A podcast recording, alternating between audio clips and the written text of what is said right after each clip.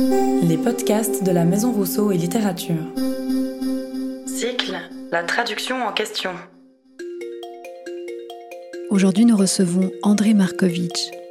Il nous parle de son parcours, de son lien à la littérature, de son approche de la traduction.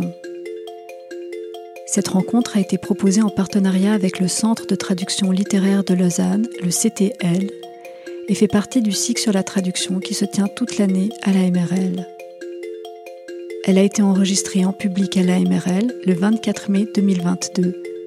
Bonne écoute à toutes et à tous. Et merci d'être venu comme ça. Sinon, moi, à chaque fois, je me dis, qu'est-ce que j'ai fait pour faire ça? Et, et, donc, euh, et donc, voilà. Oui, parce qu'en fait, euh, comment vous dire, euh, je ne traduis pas du russe. Et ça, c'est la première chose fondamentale. Je ne traduis pas du russe parce que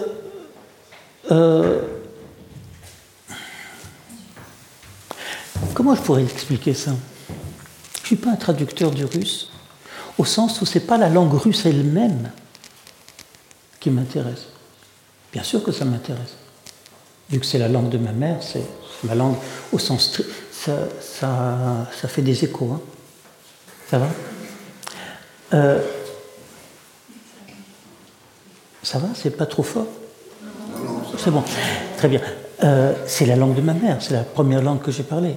Mais je ne traduis pas n'importe quel auteur russe. Je ne traduis pas tous les textes russes. En fait, je ne traduis pas. Non, mais si, bien sûr, je traduis. Mais ce que je fais, c'est que j'écris un lieu qui n'existe pas. Euh, il y a des écrivains comme ça, et c'est une des choses qui nous ont liés, Françoise Morvan et moi, qui, toute la vie, ne peuvent écrire que sur une seule chose, sur un seul lieu, un seul moment. Euh, je déteste les voyages. Je déteste les voyages. Je ne voyage pas. Je me déplace J'habite souvent dans le TGV. Euh, je déteste ça. Parce que, en fait, je ne parle que d'un seul lieu qui est un lieu d'enfance, qui est une chambre dans un appartement communautaire de Leningrad. À l'époque, ça s'appelait Leningrad. Ça avait été Saint-Pétersbourg, c'était devenu dans mon enfance Leningrad. C'était un appartement qui avant était occupé par euh, la famille de ma grand-mère et de ma grand-tante. Et peut-être je vais parler de ça, même si j'en parle souvent. Ma grand-mère est née en 1888, ma grand-tante en 1890. Euh, elle est décédée, ma grand-tante, en 1991. C'est-à-dire que j'ai eu cette chance absolument incroyable euh, de la connaître bien et de parler avec elle d'abord comme enfant et après comme adulte. Une fois... Ah, тут кто-нибудь говорит по-русски или никто не говорит по-русски vous avez, vous avez compris que j'ai demandé est-ce qu'il y avait quelqu'un qui parlait russe il y a peu de monde. Une fois, elle m'a demandé А где теперь Вовочка Nabokov euh, Et quand elle m'a posé cette question, j'ai au début, j'ai pas compris.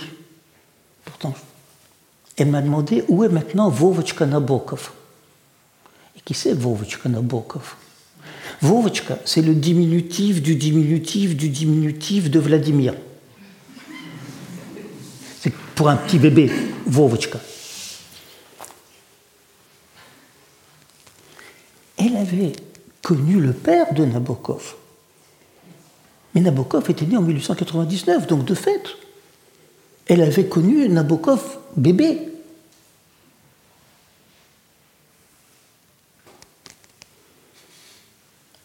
Ça m'a donné beaucoup de... On dit, tiens, le temps. après, quand on a traduit Françoise et moi, les trois sœurs, je connaissais toutes les citations latines des trois sœurs. Vous savez, euh, euh il arrive, il, offre à tout le monde son cadeau, hein, qui est la liste de tous les élèves du lycée dans lequel il enseigne depuis que ça existe. Et il dit Faites ce potui faciant meliora potentes. Hein, j'ai fait ce que j'ai pu que les autres passent mieux. Ma grand-tante, il n'y avait rien dans les magasins à la fin des années 80 en Union soviétique. Juste rien. Alors elle sortait avec un petit sac qu'on appelle en russe une avoska. Comment traduire ça? Avos, c'est une expression pour dire Inch'Allah.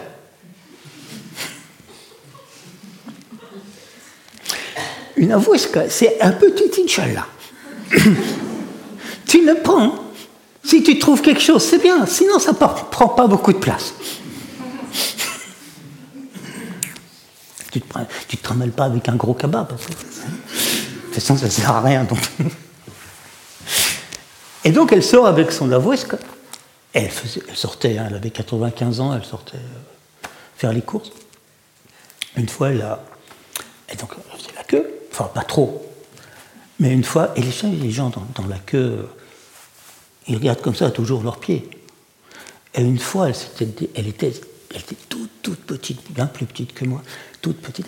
Et, euh, et devant, il y avait un, un type normal, quoi. Et le gars, il regardait ses pieds aussi. Il n'avait pas vu qu'il avait une vieille dame derrière lui. Et puis il s'est retourné. Et il a vu qu'il y avait une vieille dame. Il a dit Babouchka, euh, grand-mère, passez devant. Elle a été, mais vexée. Elle avait 95 ans. Bon, bref. Et, elle, disait, elle revenait avec rien. Et elle disait Faites, c'est quoi de potouille Faciant meliora potentes. Le Paquine, dans la Srisée, il dit pas au revoir, da il dit da c'est une genre de truc tout bête. Ma grand-mère disait ça. Euh, quand on partait et qu'elle pensait qu'elle pourrait ne plus nous revoir.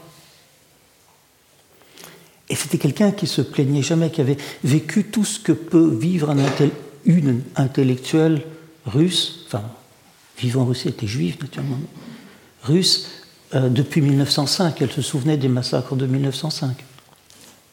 Elle avait 15 ans. Euh, elle a fait la Sibérie, tout, tout, le blocus de Leningrad et tout, et tout, et tout, et tout. Et, donc elle se plaignait jamais. Juste jamais. Je ne l'ai vue pleurer qu'une seule fois. Quand elle était venue en France, chez nous, et que elle avait trouvé chez ma mère un exemplaire du Requiem d'Anna Akhmatova, qui est une espèce de chant de tout le peuple russe sous le stalinisme. Elle, elle avait vu et entendu Anna Akhmatova, mais ces textes-là, qui étaient interdits, elle ne les connaissait pas. Et là, je l'ai vu pleurer. C'est la seule fois de ma vie. Et donc on partait, et je me sentais mais extrêmement coupable du fait qu'il y avait la rentrée scolaire. Et elle disait,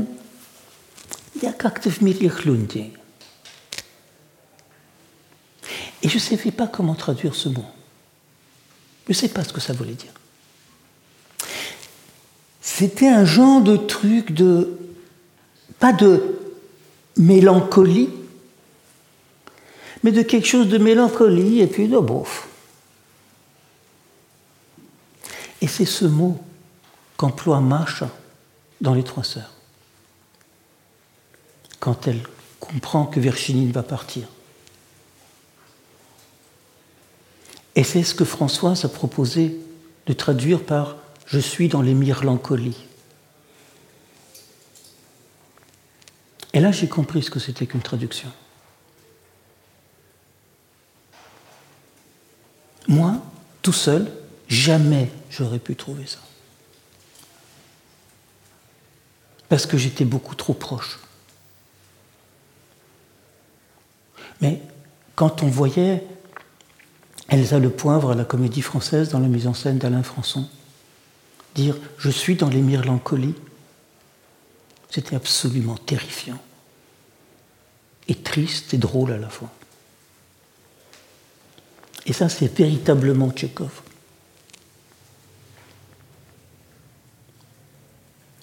Et voilà. En fait, toute ma vie, j'essaie de reconstruire ce lieu-là qui a disparu quand elle est. Quand en 1989, elle avait 99 ans, on a décidé que l'immeuble menaçait ruine et qu'on a expulsé tout le monde. Et qu'on l'a relogé, comme ça se faisait en Union soviétique, euh, euh, bah, dans un immeuble moderne en banlieue, euh, avec juste un problème, c'était que c'était le sixième étage et l'ascenseur était toujours en panne. C'était ça l'Union soviétique. Il y avait dans le papier, elle était relogée, même mieux.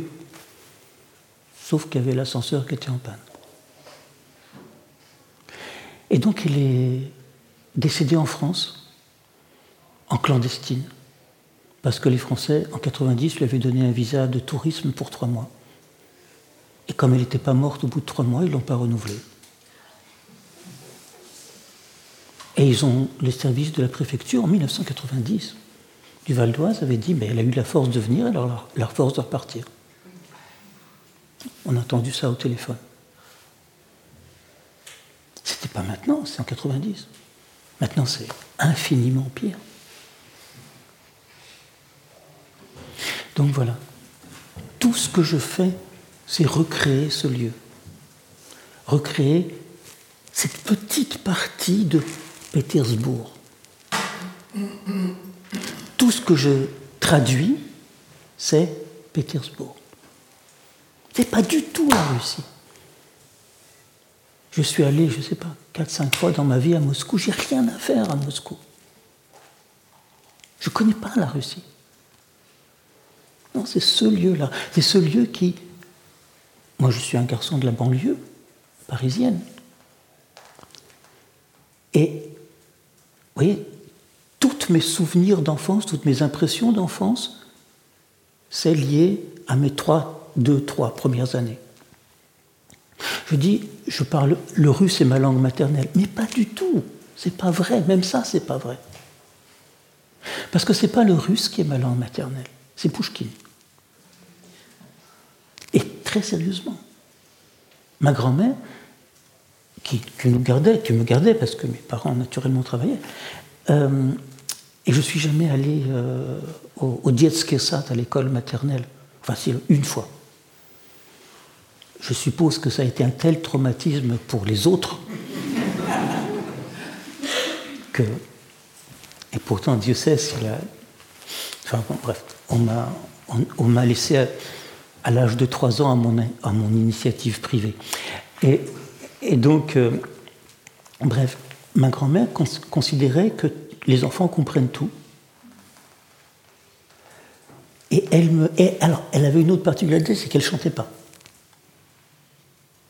Elle ne chantait pas de berceuse, elle me disait Pouchkine. Et c'est ça ma première langue. À trois, à 3 ans, 3 heures et demie, je connaissais des tartines de Pouchkine par cœur. Et je pensais que c'était normal.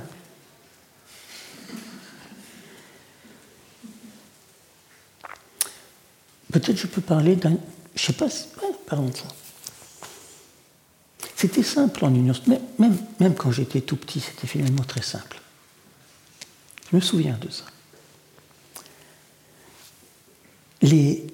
Ma grand-mère considérait que la seule chose qui comptait dans la vie, c'était que l'enfant, enfin, moi, ne devienne pas soviétique. C'était ça qui comptait.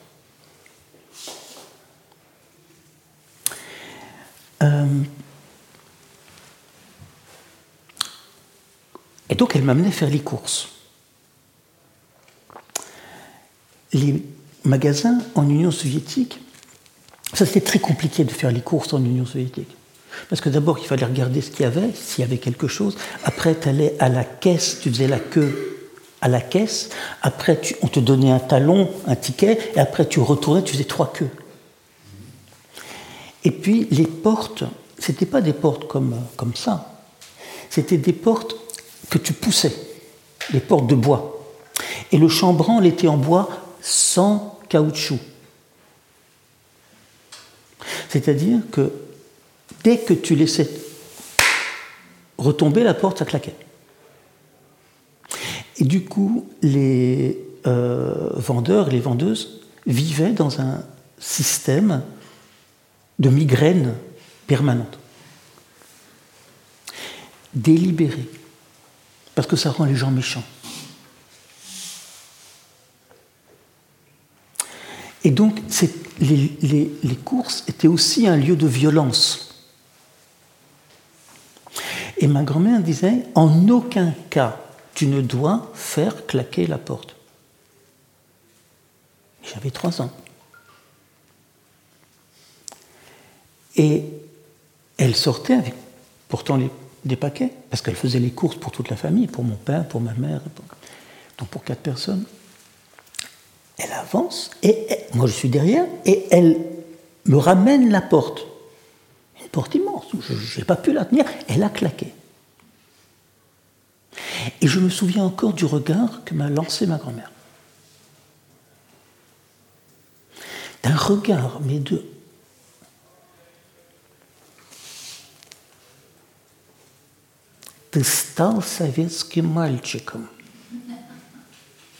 Tu es devenu un petit garçon soviétique?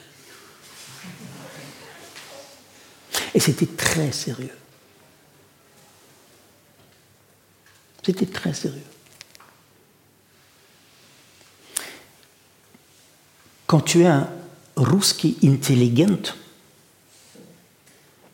pas, ça ne veut pas dire intellectuel. L'intelligence, bien sûr, c'est la classe intellectuelle, mais ce n'est pas ça qui compte. C'est autre chose. Quand tu es un ruski intelligent, même quand tu es un petit garçon, quand une femme entre dans le bus et que tu es assis, tu te lèves. J'ai passé ma vie euh, malade, mon adolescence malade, avec des béquilles. Je ne pouvais pas m'empêcher de me lever. Dès que quelqu'un, dès qu'une femme, des, fois c'était très gênant parce que en France, c'est, bah, c'est des choses que je ne peux pas m'empêcher de faire encore maintenant. Voilà, des codes comme ça. Ensuite, quel livre elle lisait? Qu'est-ce que c'était que le monde? Alors c'était naturellement Pouchkine, naturellement Dostoïevski. Mais du coup, qu'est-ce que je fais là? Ça va? Mais qu'est-ce que c'est que ce machin? Pardon. donc, j'ai commencé quand j'avais 16 ans, quand euh, Effie Metkind, euh, qui était un des grands spécialistes de la traduction et de la littérature en Union soviétique, a été viré d'Union soviétique et qui s'est retrouvé en France et que ma mère le connaissait. Donc on, m'a demandé euh, Tu veux pas traduire Pushkin avec moi? J'avais 16 ans. Bon. J'ai commencé. Et depuis ce jour-là, d'abord, je n'ai pas, je n'ai pas pris un seul jour de vacances. Parce que les vacances, la vie, la passion, et puis à un certain moment le travail, c'est-à-dire le, gagne-pain finalement, ça a été toujours la même chose. J'ai eu une chance absolument. Je me suis jamais posé la question de savoir ce que j'allais faire de ma vie. Juste jamais. un jour. Alors, une fois, euh, et puis mes, mes pauvres parents, imaginez. Au début, je gagnais rien du tout, comme vous imaginez bien, mais ils payaient tout. Et moi, ça me paraissait normal finalement. Hein. Et à un certain moment, euh, j'ai dit quand même il fallait que je passe mon agrég, mon agrégation, genre, parce que ça se fait quand même d'être prof, quoi, tu vois. Et j'ai oublié de m'inscrire. Donc dans ce acte manqué, j'ai vu la main de Dieu qui a dit hop, tu ne feras que ce que tu fais. Et bon. Et voilà. Donc voilà. J'ai eu cette possibilité après de rencontrer des metteurs en scène, de rencontrer Antoine Vitesse. Il m'a demandé de travailler au théâtre. Après, euh, j'ai rencontré Georges Lavaudan par Vitesse, qui m'a demandé de traduire Platonov de Tchékov, la première pièce de Tchékov. Et j'ai traduit ça, je ne l'avais pas lu. Et vous savez, quand je traduis, je ne lis pas le texte que je traduis. On dit qu'il faut. S'il y a, y a des, jeunes qui veulent faire de la traduction, on vous dit mais d'abord étudiez bien le texte que vous devez traduire. Surtout ne faites pas ça.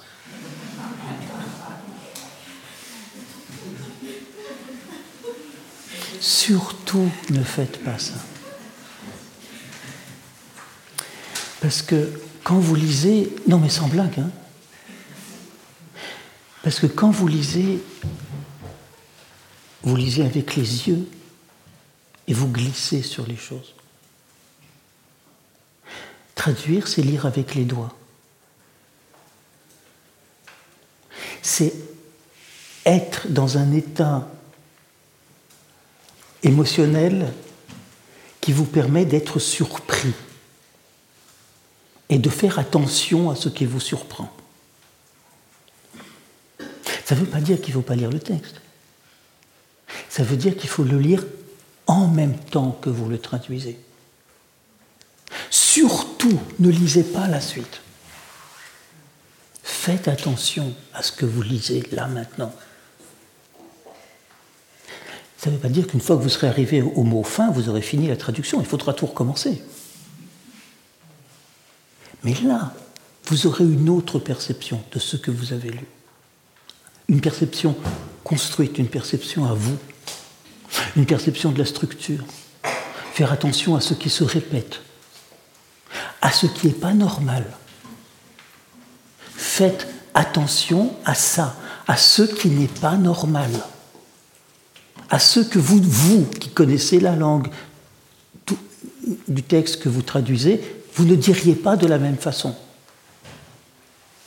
C'est-à-dire laisser place le plus possible à l'imprévu. C'est pour ça qu'il ne faut pas relire. Et donc, je n'avais pas relu. mais vraiment, je trouvais que c'était vraiment très, très ennuyeux. Platonov de Tchékov.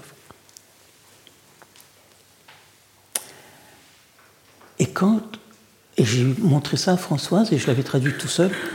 Et Françoise disait Vraiment, c'est étrange hein, qu'un grand metteur en scène comme Georges Lavaudan il monte un texte pareil. C'est vraiment très étrange. Hein. On est arrivé aux répétitions.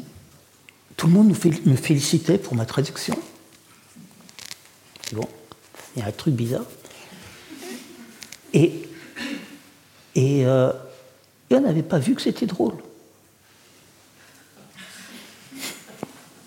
Mais qu'est-ce qui était drôle? C'était pas le texte qui était drôle c'était la situation d'élocution. C'est-à-dire, ce n'est pas le texte lui-même, c'est quand c'est dit et à qui c'est dit. Et donc, qu'est-ce qui n'est pas dit? Parce que ce qui compte dans un texte, ce n'est pas ce qui est dit, c'est ce qui est en dessous. C'est pourquoi ce n'est pas dit. Et une fois que vous avez compris ce qui n'est pas dit, là, le texte existe. Parce que là, vous avez la distance, là, vous avez l'humour, là, vous avez la vie.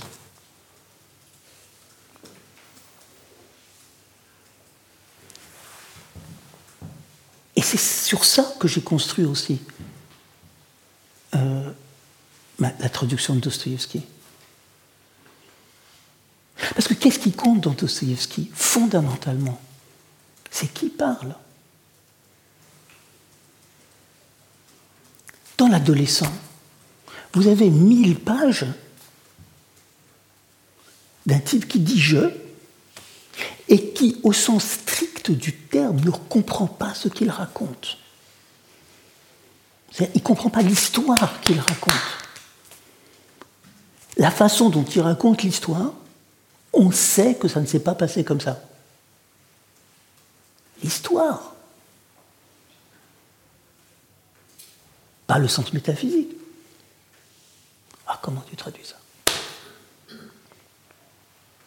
Et ainsi de suite. Comment tu traduis la distance? Comment tu traduis le, ouais, l'imprévu, le silence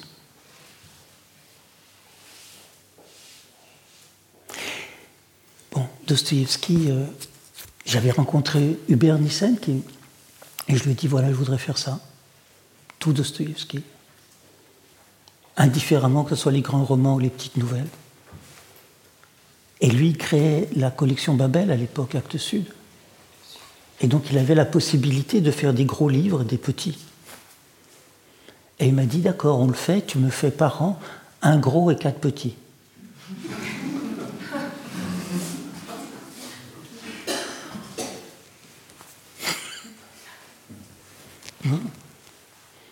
Voilà. Et, et puis, c'était en même on traduisait euh, le théâtre avec Françoise. Et Françoise, à l'époque, ne comprenait pas le russe, ne parlait pas du tout russe, mais elle comprenait Tchékov. Elle posait des questions. Genre, euh, je sais pas, j'ai souvent parlé de ça, mais le début de la mouette, par exemple. demande Medvedenko, l'instituteur, à Macha, qui est une jeune fille comme ça, qui porte le noir. Et Маша répond Это траур по моей жизни, я несчастна. C'est le deuil de ma vie, littéralement. Je suis malheureuse. Sauf qu'elle ne dit pas. Sauf que moi, je ne dis jamais. А вы говорите я несчастна. Personne en russe ne dit я несчастна pour dire je suis malheureuse. C'est une formule, mais extrêmement littéraire. dit de plein de fausses choses diverses, mais une chasse. C est, c est... Et d'un seul coup, Françoise me pose la question. Je traduis pourquoi est-ce que vous êtes toujours en noir? Comme tout le monde traduit. Parce que c'est ça que ça veut dire. Et Françoise me dit, mais quand vous vous dites pourquoi, vous ne dites pas ce mot-là, atchivo, vous dites autre chose. Je dis, ah oui, c'est vrai, moi je ne dis pas atchivo, je dis pachimo. Parce qu'il y a plein de pourquoi différents. Et atchivo, c'est en fait qu'est-ce qui fait que Et là, Françoise me regarde et me dit Mais en fait, ce qu'elle lui demande, c'est pourquoi vous vous prenez pour Hamlet.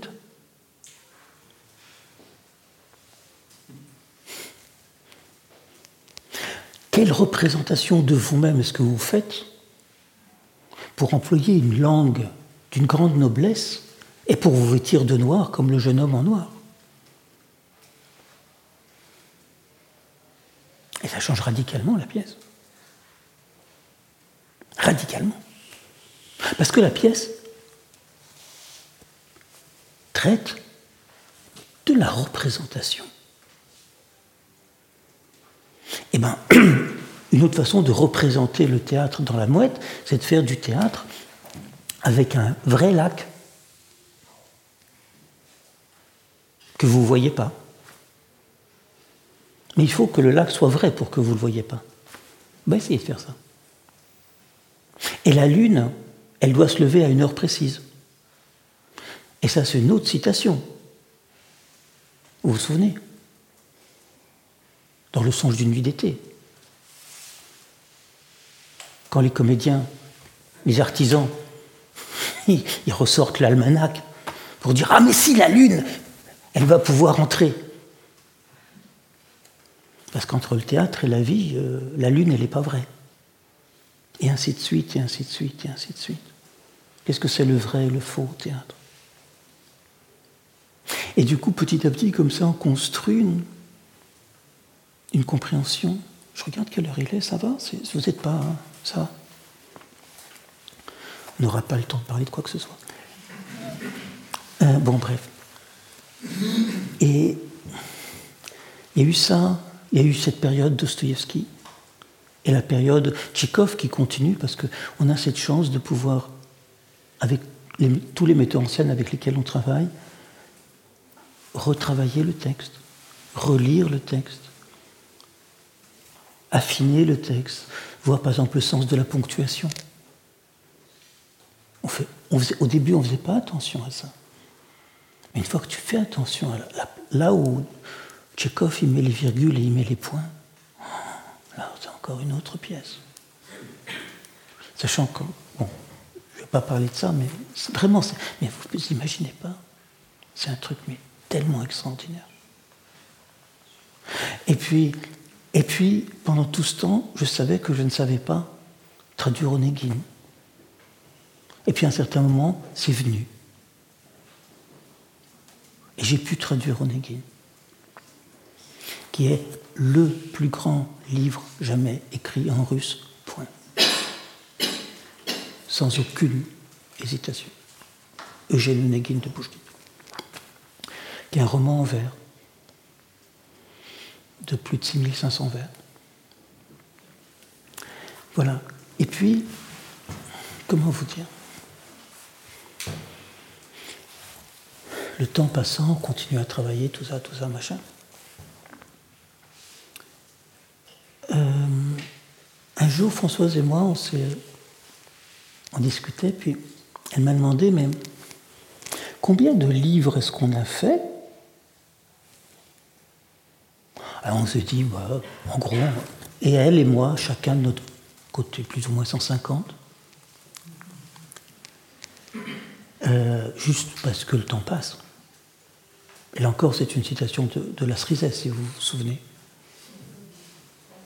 Vous vous souvenez? Ben, il dit.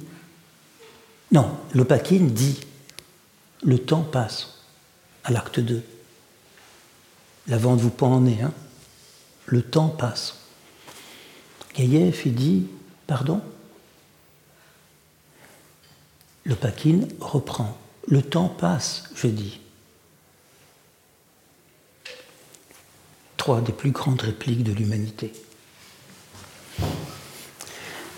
Le temps passe, je dis. Euh, et donc voilà, simplement, on a travaillé tout le temps. Euh, et puis on s'est dit, mais combien de livres est-ce qu'on a, soit non publiés, soit qui ne sont plus disponibles? Et on est arrivé chacun de notre côté à plus ou moins de 70. Et là, il s'est trouvé que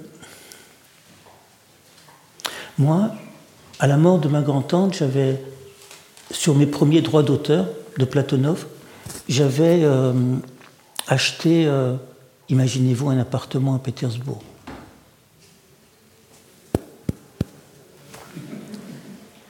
Euh, histoire de dire que d'être dans le lieu, quoi. Et pour toutes sortes de raisons sur lesquelles je pourrais parler, mais finalement, on n'y a pas vécu. Et, au bout de. Parce que la Russie me devenait de plus en plus insupportable. De plus en plus, il y avait cette espèce de poids du nationalisme, du poids de la dictature, de cette espèce d'esprit militariste, revanchard, xénophobe, qui était simplement insupportable. Avant, bien avant l'invasion de l'Ukraine. Et c'était juste, j'en avais. C'était juste Et je me suis retrouvé avec des sous. Et c'était des sous que je haïssais. Parce que c'était des sous du départ définitif. Je ne retournerai plus en Russie.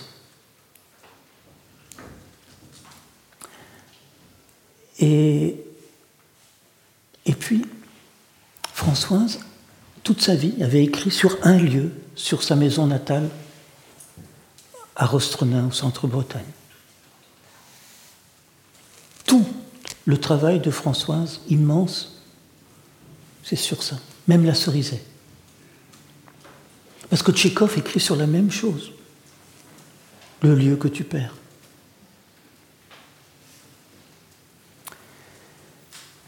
Et elle avait fini un livre qui était en fait quatre livres.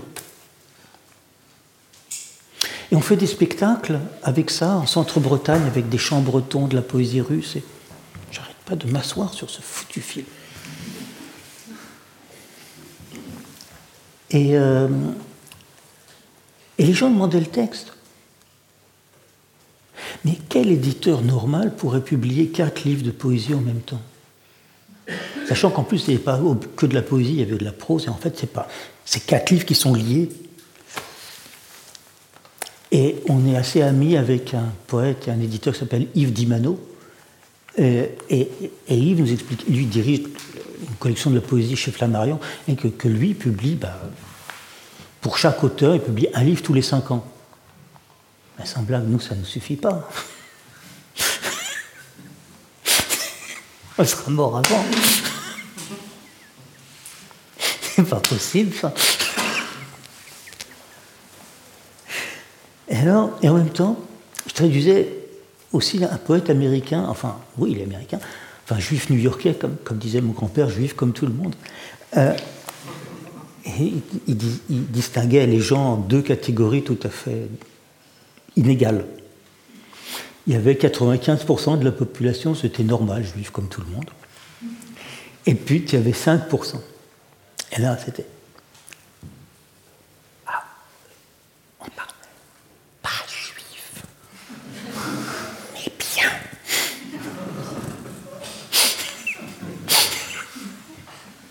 Donc, Reznikov, il faisait partie des 95%. Et donc, bon. Et Reznikov, qui est un des grands, grands poètes américains, en fait, toute sa vie, il avait publié euh, à compte d'auteur. Il imprimait lui-même, il publiait lui-même, il numérotait. Et ce qui était absolument extraordinaire, c'est qu'il envoyait un exemplaire de chacun de ses livres à la British Library à Londres. Pas, pas simplement la bibliothèque du Congrès, mais la British Library. Je trouve ça sublime, cet acte de foi. Et maintenant, il est. Voilà. Et j'ai tous, ces livres. Et sans blague, je les ai achetés pas cher. Bref. Et je me suis dit, ben, écoute, arrivé à l'âge qu'on a, parce que c'est ça en plus, si tu veux, c'est encore une autre blague juive. C'est comment se fait-il que des gens aussi jeunes que nous aient déjà 40 ans, mais nous, on en a 60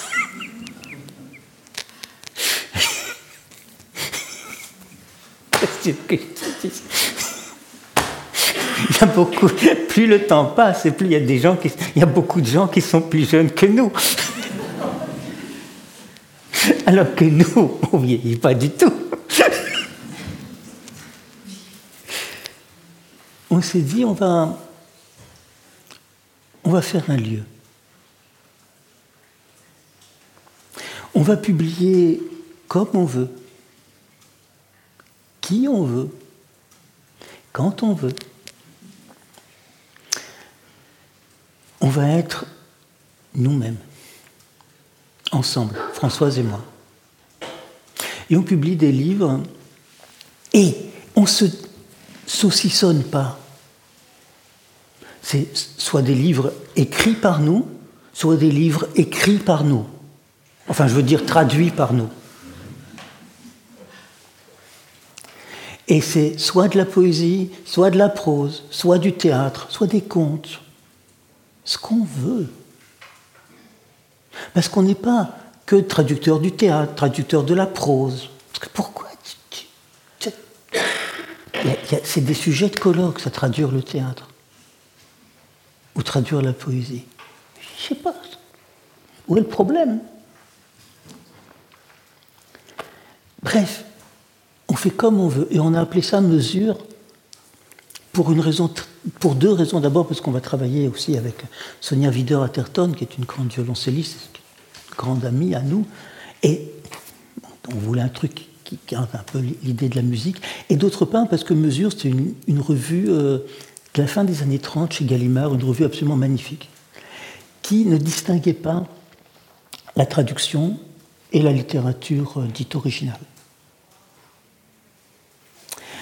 Et, dans laquelle a commencé à apparaître, euh, à publier Armand Robin, qui est un des traducteurs extraordinaires et un écrivain extraordinaire, euh, natif de Rostronin, le village de Françoise, enfin, de, voilà, et par lequel Françoise et moi on s'est connus.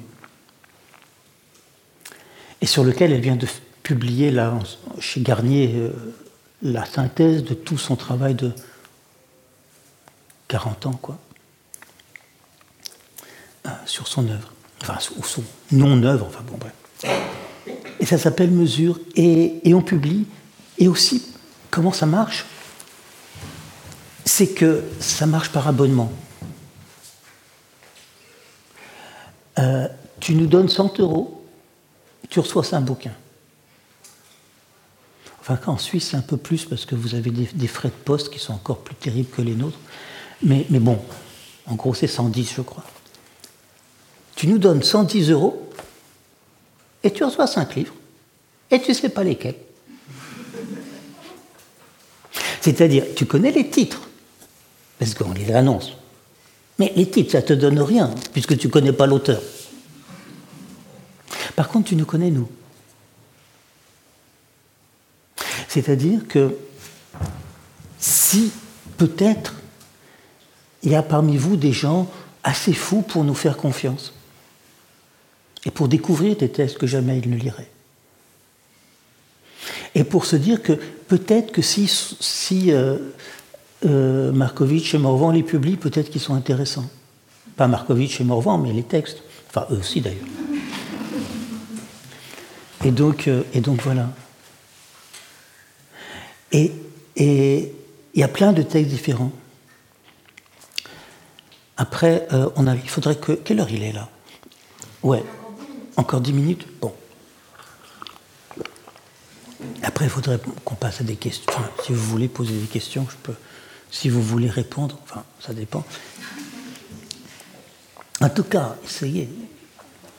Euh, et, ça pour, et, pour moi, ça c'est devenu absolument fondamental. On publie à 500 exemplaires. Chaque livre est signé, numéroté. Et eh, on choisit le papier, on travaille avec l'imprimeur. On choisit les couleurs. François, c'est Françoise qui fait toutes les couvertures. Avec les aquarelles, les, fusains, le travail. Parce que Françoise aussi un travail graphique très important. Euh, bref, on est devenu tout petit. Et, c'est une sensation euh, à la fois étrange. on se dit, mais personne d'autre ne publierait ça parce que on pourrait publier un livre chez tel éditeur, un autre chez un autre. Mais nous, on ne veut pas publier chez un et puis après chez un autre. Parce qu'on ne veut plus se séparer du tout. On veut un lieu. Un lieu. Et c'est pour ça que, vous voyez, ça, a l'air de rien, mais ça prend la même place dans la bibliothèque. C'est très important. Ça peut aller ensemble. Un livre peut, par hasard, éclairer l'autre. C'est le même lieu. Vous en achetez un, c'est bien, vous en achèterez un autre. Vous achetez une pièce de théâtre de Marina Tsvetav, écrit en vers, vous pouvez très bien acheter un recueil de poèmes, soit à moi, soit à Françoise. Et en quelque sorte, arrivé à 60 ans, on se dit, bah, bon, bah voilà, notre lieu, c'est ça. un lieu comme en dehors du lieu. Comme un lieu de liberté. Je, dis ça, ouais, de liberté. Qui est, et je terminerai par ça, euh, le pendant et l'exact contraire de ce lieu de liberté que j'ai sur Facebook. Euh, qui est un lieu ouvert. Ce que j'appelle un lieu commun. Facebook, c'est un lieu commun. Dans tous les sens du terme. C'est-à-dire, tu es je, dis ça toujours, mais ça n'en est pas moins vrai. Euh, tu es absolument libre sur Facebook de publier une photo de ton chat. C'est une liberté absolue, fondamentale. Mais tu peux ne pas. Tu peux considérer l'espace que tu as sur Facebook comme un lieu de création, comme un lieu que tu construis, dans le flux, dans la vie. Alors on dit c'est bête, mais la vie c'est pas plus intelligent. Ça peut l'être. Mais généralement, quand tu écoutes les conversations des voisins dans l'autobus,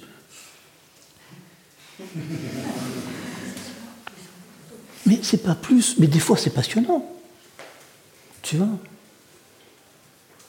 Des fois tu tombes sur un pas juif, mais bien. tu vois Vraiment. Et c'est la même chose.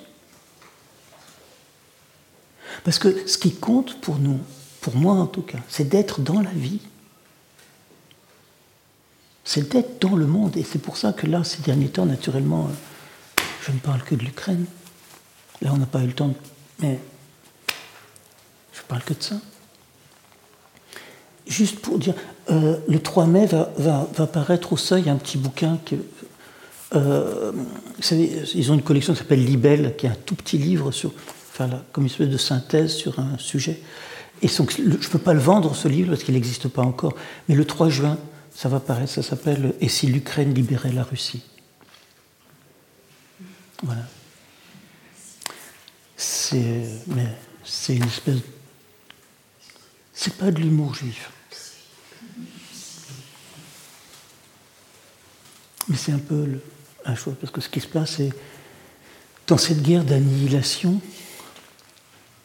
que livre Poutine à l'Ukraine,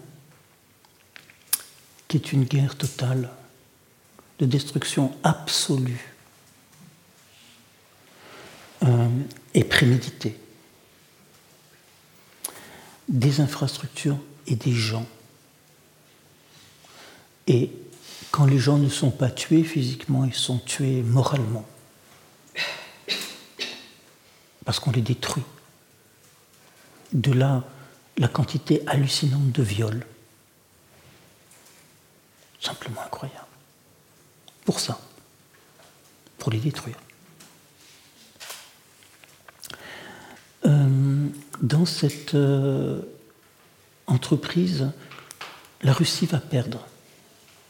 La Russie. Poutine va perdre. Euh, pas maintenant. Pas maintenant.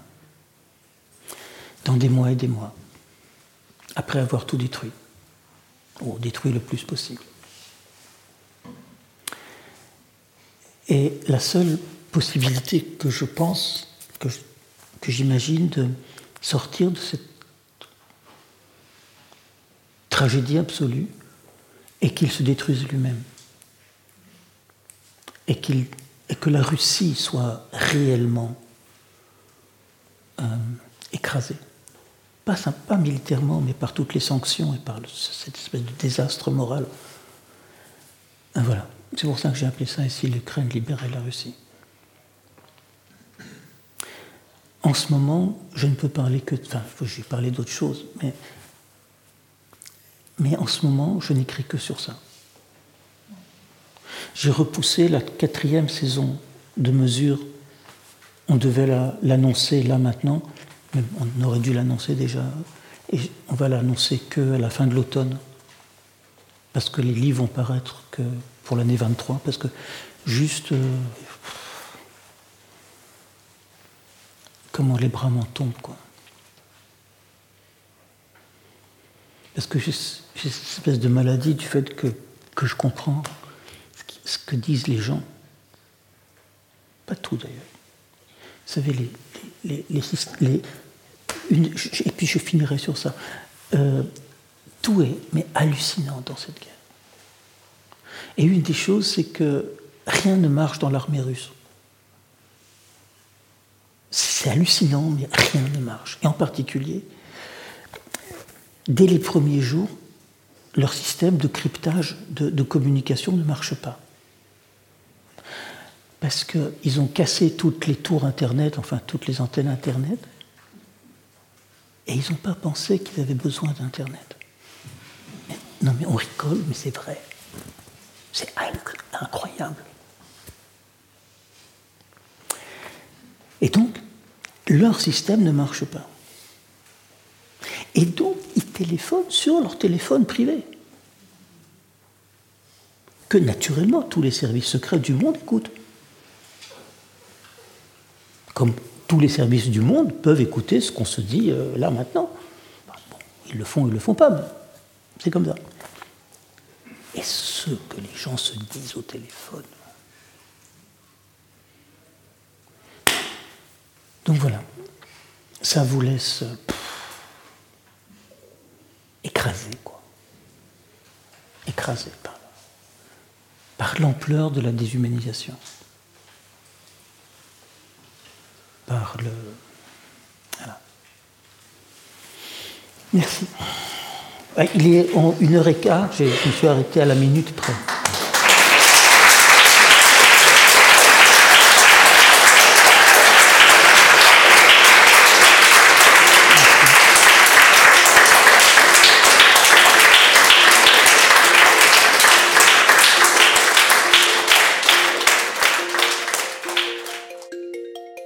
La rencontre avec André Markovitch est terminée.